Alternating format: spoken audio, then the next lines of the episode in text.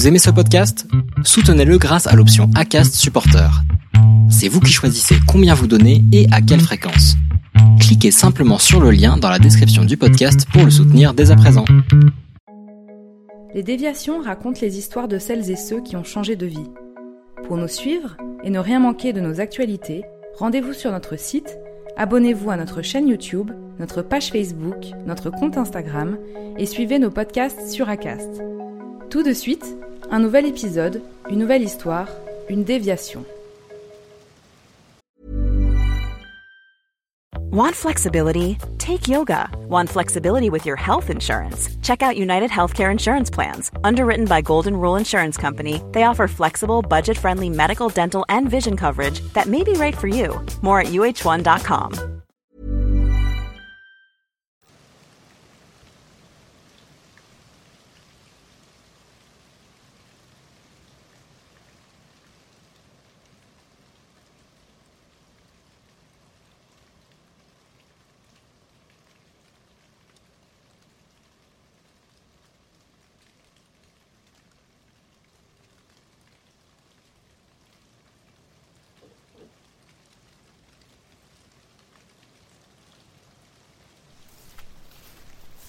ben, on peut voir qu'on on marche un peu dans l'herbe. Le- on on voit pas la terre ici. Après, à côté, dans le rang d'à côté, on voit euh, la, la terre a été légèrement travaillée en surface pour, euh, pouvoir faire des semis, Euh, des, semis de plantes très, très diversifiés, de manière à renouveler un peu le- les couverts végétaux et, et, euh, et apporter de la diversité. Voilà.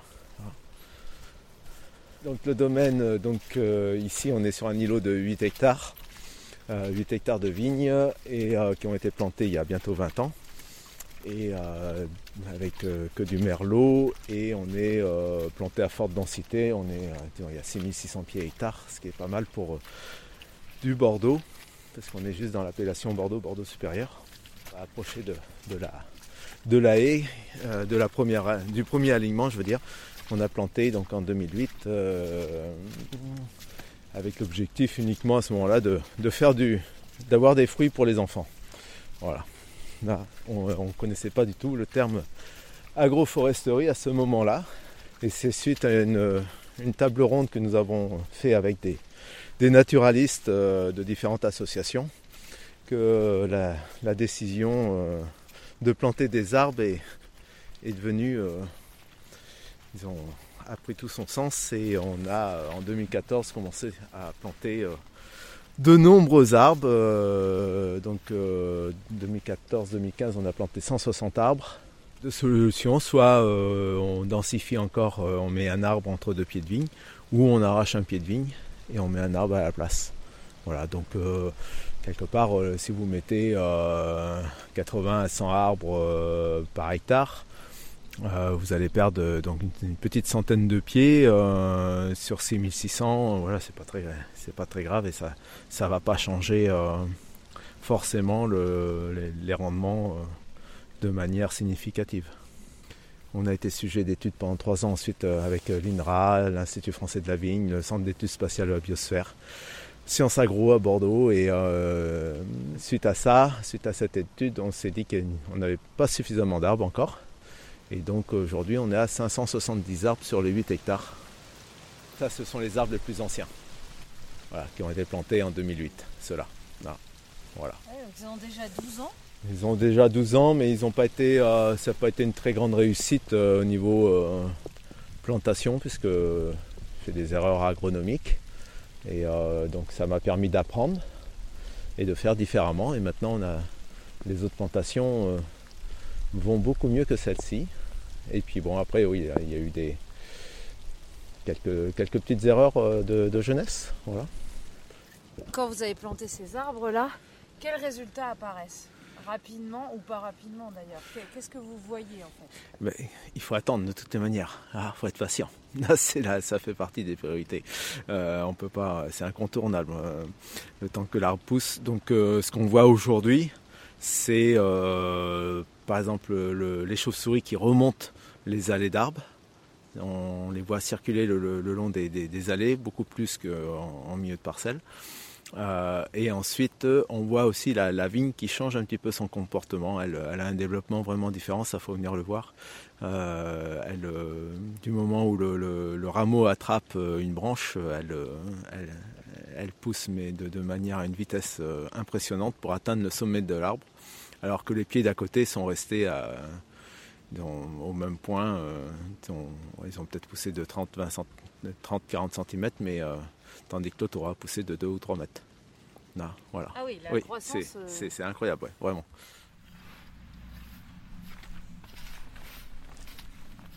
Ce qui est bien, c'est qu'on peut le faire par tout temps. C'est-à-dire que là, il est tombé 50 mm cette nuit. Et ça marche très bien. Alors qu'avec un tracteur et il y a un outil derrière, ça existe pour faire ça. Mais là, vous ne pourriez pas le faire. Hein, et vous ferez du mauvais travail. Hein.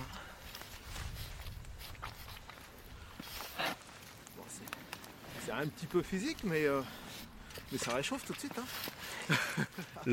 là, on prépare les, sols pour euh, soit pour planter les arbres, soit pour euh, complanter les pieds de vigne qui manquent. Et, donc on, travaille à la grelinette. Euh, c'est un outil avec des dents. Et euh, on vient juste soulever le, sol pour l'aérer.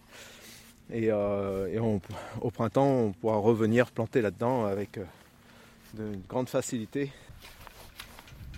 Le jour où on a décidé que l'arbre était un élément indispensable dans la culture, dire banco, j'y vais parce que je connais je connais les conséquences que ça va avoir sur mon travail. Et, euh, et c'est pas insurmontable, donc euh, allons-y. C'est-à-dire Tout ce qui est matériel qui enjambe euh, le, le rang de vigne, ça c'est euh, bien sûr, on oublie. Hein. du moment où l'arbre est, est, inséré dans le rang de vigne, hein. c'est mon cas. Après voilà, il faut, il faut trouver des, des techniques de, de, de palissage, de, de, de, traitement, de et de récolte, hein, bien sûr. Là, par contre, euh, la récolte, vous pouvez que revenir à la main. Il hein. n'y a, pas, a pas de solution là. Il n'y a pas de solution, mais, euh, mais en même temps, bah, ça me permet de, me faire, de faire des, petites cuvées. c'est vinifié à part et, et ça a tout son intérêt commercialement. Et donc là, le fait d'introduire tous ces arbres, et donc en sachant qu'on a à peu près trois quarts de fruitiers, eh bien on a, on a une, une nouvelle production qui est en train de se mettre en place de fruits et ça sera toujours un complément à, la vigne et euh, un complément à la vigne et en même temps euh, une diversification euh, aussi puisque les, gens sont très sensibles à l'arbre et, et à ce que nous faisons.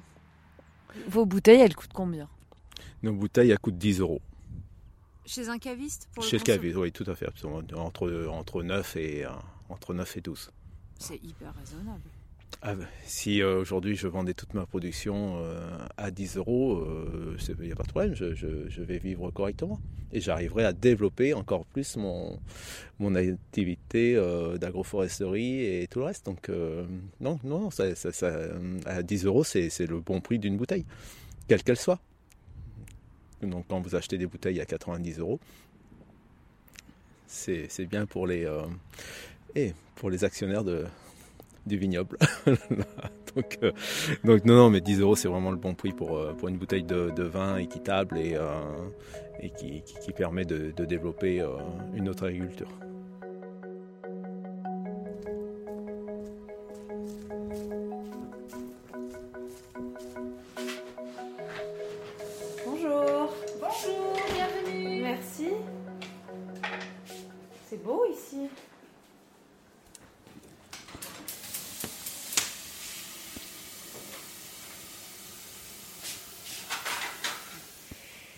Cette aventure, elle a vraiment commencé avec euh, Benoît. C'est lui le vigneron. Moi, je ne suis que la femme du vigneron. Et vous pouvez me croire, euh, ça travaille, une famille de vignerons. c'est très présent. Donc Benoît, lui, il a déjà grandi sur une ferme en bio depuis euh, les années 1976.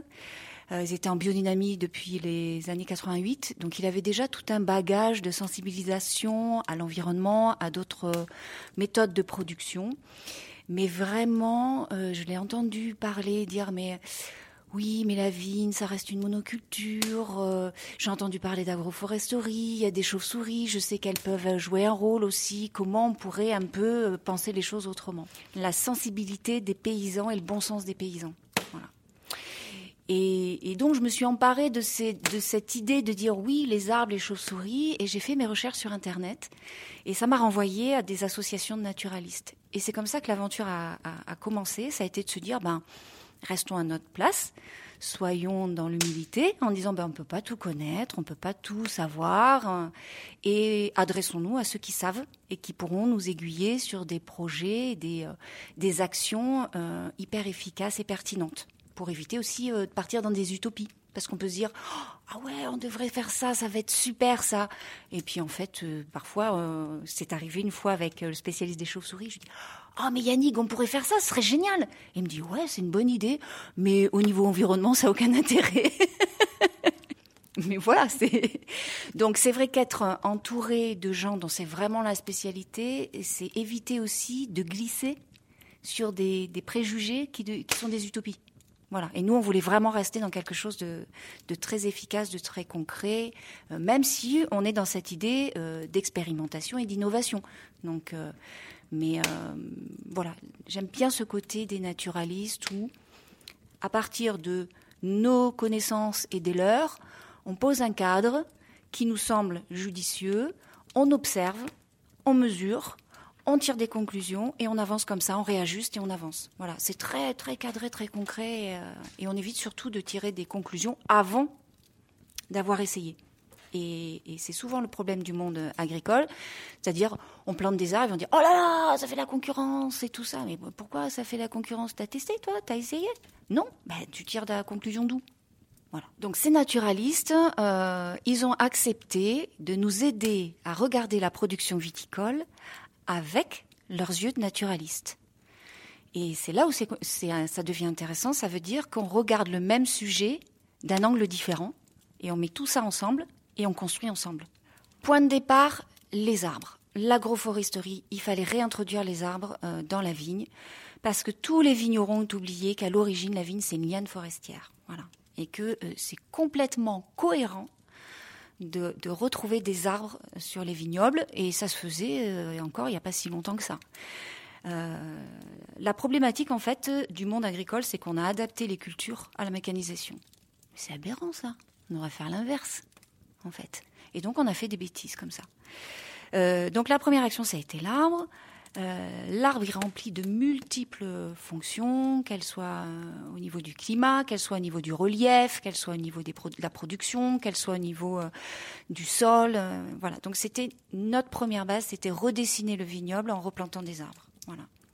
Et puis après, rentre en compte en ligne de, mire ben, les chauves-souris, les oiseaux qui nous régulent les insectes. Et puis si on veut qu'ils soient nombreux, eh bien, il faut pas labourer, il faut semer plein de couverts végétaux, avoir une diversité d'insectes pour leur donner à manger, pour les préserver. Et puis il faut de l'eau, donc on creuse des mares.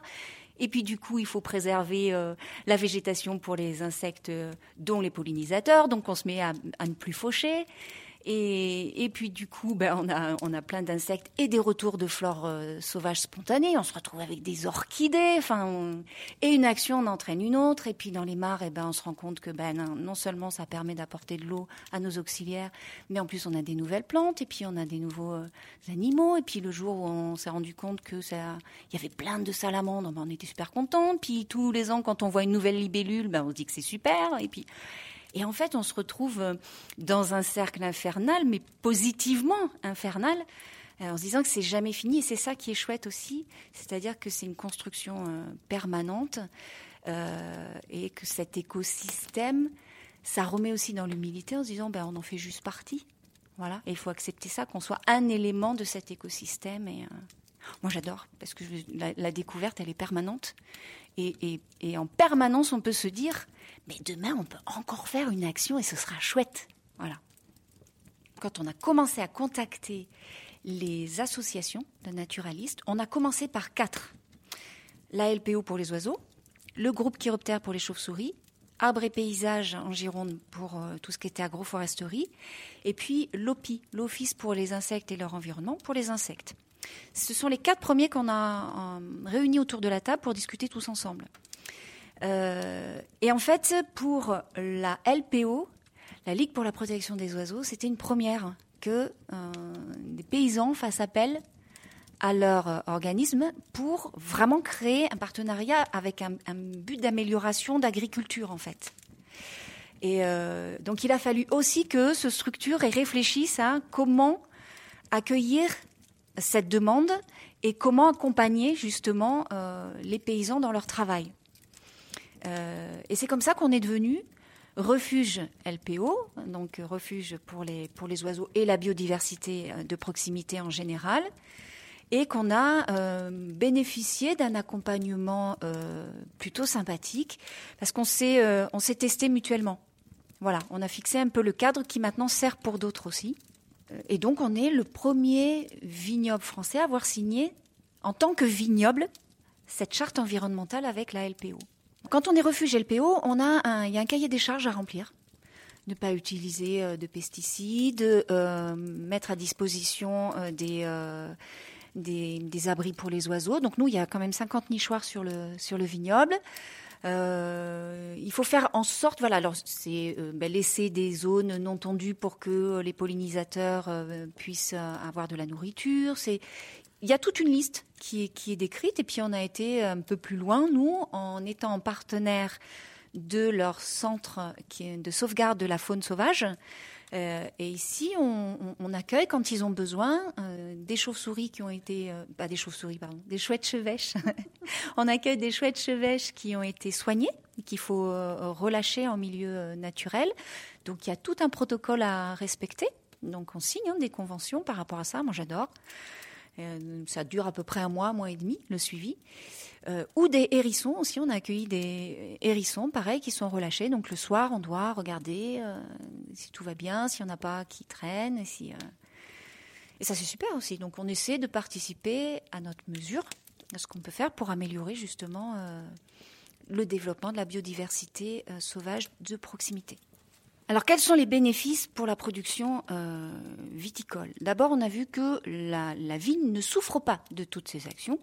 Euh, c'est déjà bien directement, parce qu'on pourrait dire les, les pieds vont être plus petits ou plus. Non, pas du tout. Il n'y a pas de diminution de vendange, il n'y a pas de problème du tout.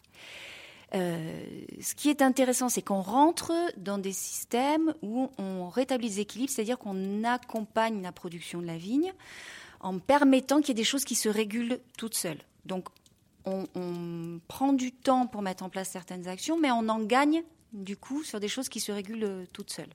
Sauf qu'au bout du compte, on va quand même euh, y gagner, puisqu'on va avoir d'autres productions, des productions de fruits, on peut avoir, euh, voilà, quand on fait un peu de maraîchage aussi entre les rangs, ben, on a des légumes, donc on y gagne. ce qui est intéressant, c'est que ah, quand on jumelle le travail de Benoît avec ces actions-là, on se rend compte que d'année en année, comme on a un sol de plus en plus vivant, eh bien, on a des aromatiques de plus en plus importante dans, les raisins et on a une meilleure conservation euh, du vin.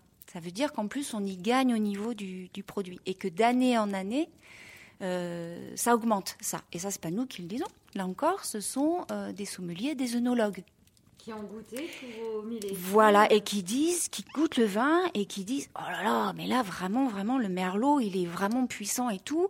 Et c'est eux qui disent, mais ça, c'est directement lié à, votre façon de travailler et à la richesse du sol. Moi, je le sens aussi sur, le, sur, les, sur les vins. Moi, j'aime beaucoup les vins fruités. Je trouve que euh, d'année en année, je me dis, oh là là, il est encore meilleur que l'année dernière, le vin. et ça, c'est boostant aussi de se dire qu'on avance euh, petit à petit et que ça nous permet aussi d'améliorer la vinification euh, de nos vins. C'est quand même chouette de se dire que J'imagine que ça aura une limite à un moment donné, ou peut-être qu'on on imaginera d'autres vins, je ne sais pas. On se laisse ouvert, mais c'est boostant quand même de se dire que euh, c'est un réel intérêt pour le produit fini. On a quand même eu la chance d'avoir notre. alors c'est le millésime 2015 qui se retrouvait sur une carte de printemps de Monsieur Ducasse quand même au château de Versailles. C'est pas une belle reconnaissance ça pour un Bordeaux Sup, c'est quand même chouette. Donc ça veut dire que ça tient la route. Ça tient la route. Voilà. Souvent, ce qu'on nous dit, mais c'est plein de bon sens tout ça. Pourquoi tout le monde ne fait pas comme ça? Ben ouais, c'est plein de bon sens. Ben, parce que d'une, on a dépossédé les paysans de leur bon sens en les enfermant dans des programmes de traitement aux pesticides et tout ce qu'on veut, en leur disant aussi que sans les techniciens, ben, ils savent pas faire. Mais il faut pas croire en fait, un paysan, ça traite très bien, ça connaît très bien sa terre, ça sait très bien comment comment euh, agir. C'est juste que ça a oublié.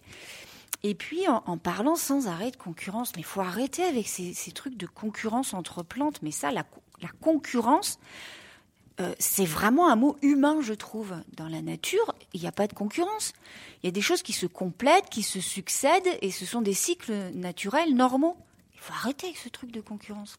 Donc on est passé d'un stade de doux rêveur, voire bisounours, qui était un peu pénible, cette image, à précurseur, c'est un peu plus confortable. Donc, j'ai la chance d'avoir un mari qui euh, a su dire c'est pas grave, on n'écoute pas. On sait qu'on est bien conseillé. On sait que on, le fait pour le, bien des générations futures et pour l'agriculture de demain. Et, on sait que les précurseurs sont pas toujours compris sur le moment, mais c'est pas grave, on aura pris de l'avance et on pourra témoigner et montrer justement parce qu'on aura pris cette avance-là. Et dès le début, on s'est dit, bah alors comment on se positionne? Parce qu'il n'est pas question de rentrer en conflit avec euh, nos collègues, parce que nous, les autres vignerons, ne sont pas nos concurrents, ce sont nos collègues. Donc on s'est dit, bah nous, on va juste témoigner de ce qu'on fait et on va pas chercher à convaincre. Voilà, pour pas rentrer dans du, dans du conflit, ça prend trop d'énergie. Donc montrons, essayons d'être un lieu où ils puissent venir se rendre compte de ce qui se passe et, soyons euh, suffisamment observateurs euh, et, permettons aussi qu'il y ait des suivis scientifiques pour pouvoir témoigner de façon efficace avec des données pour ceux qui en auraient besoin. Le fait de s'entourer comme ça de plein de monde et de, mutualiser plein de choses, euh, on a vu que ça crée des dynamiques très positives et qu'on était très sollicités. Et on s'est dit, mais si on peut faire ça au niveau production, on doit pouvoir le faire au niveau fonctionnement dans le monde agricole. Et c'est comme ça qu'est née la possiblerie c'est de dire alors comment on peut inventer un autre modèle agricole euh, basé sur des valeurs de bienveillance, de durable, d'écologie, de joie, euh, d'innovation, d'expérimentation, tout ça. Euh, et quand on a exposé ce projet, tout le monde disait oh là là, qu'est-ce que vous voulez faire là? C'est pas possible votre truc, c'est pas possible, c'est pas possible, c'est pas possible. Et à force, on s'est dit ben, si ça va être possible, et ça va s'appeler la possiblerie. Et c'est comme ça qu'on a pu, donc on est 106 euh, copropriétaires à avoir racheté euh, une petite ferme viticole qui était vouée à être absorbée par un gros négociant, donc à disparaître. Et sur, ce site, on s'est dit, ben, on va le faire vivre d'une façon un peu différente, et pas que avec des activités agricoles, mais avec des gens qui vont accepter de travailler ensemble de, mutualiser leurs connaissances, leurs compétences, la com, les, circuits de distribution, euh, le soutien au quotidien. Euh, et, justement, comme on n'est pas tous du milieu agricole, on n'aura pas tous des mêmes visions et on va pouvoir s'apporter aussi par rapport à ça. Et euh, soutenu par des propriétaires qui vont aussi avoir des, connaissances et des compétences autres et qu'on pourra solliciter, qui vont être ambassadeurs de tout ça. et on va le faire et on va y arriver. Et là, à l'heure actuelle, le site, il est acheté. Euh, Benoît, il a déjà repris les vignes.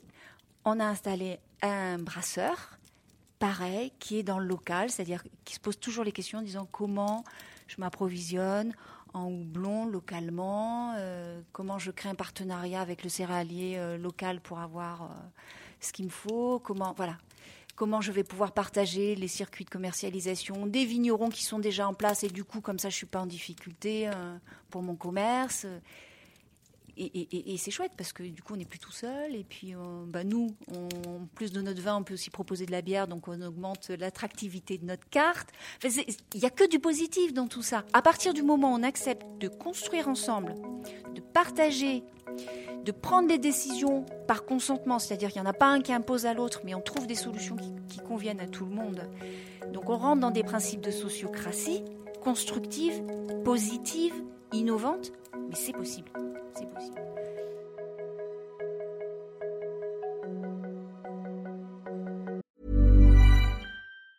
Normally, being a little extra can be a bit much, but when it comes to healthcare, it pays to be extra. And United Healthcare makes it easy with Health Protector Guard fixed indemnity insurance plans. Underwritten by Golden Rule Insurance Company, they supplement your primary plan, helping you manage out of pocket costs without the usual requirements and restrictions like deductibles and enrollment periods. So when it comes to covering your medical bills, you can feel good about being a little extra. Visit uh1.com to find the Health Protector Guard plan for you.